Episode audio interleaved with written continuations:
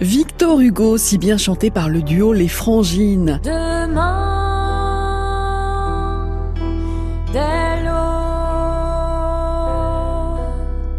l'heure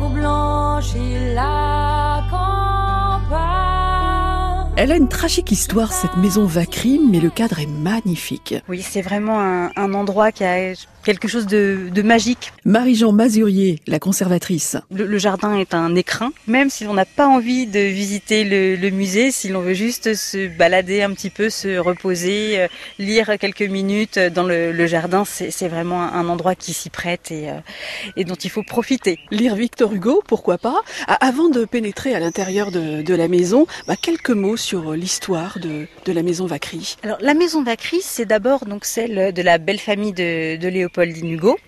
Euh, Hugo n'y a jamais vécu, même s'il y a séjourné. Euh, c'est vraiment euh, une maison bourgeoise typique du 19e siècle, un très représentatif de cette famille qui a monté les, les échelons euh, dans, dans la société.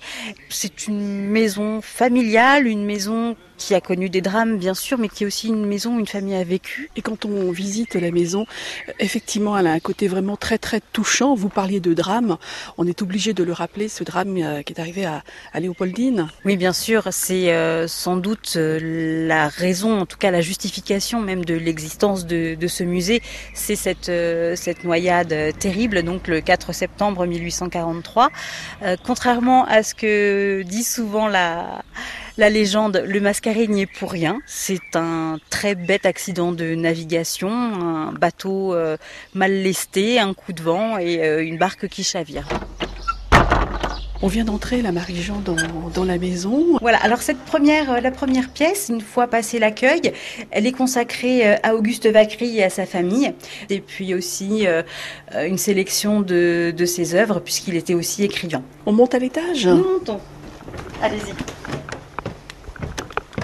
Euh, alors à l'étage, en fait, c'est une sorte de parcours un peu chronologique où là vraiment on va rencontrer toute la famille. Quel est ce buste que j'aperçois au loin, Marie-Jean? Oh, mais c'est notre Victor. Il est partout. Pour moi, c'est un endroit qui justement est resté, euh, malgré le, le, temps, dans le 19e siècle.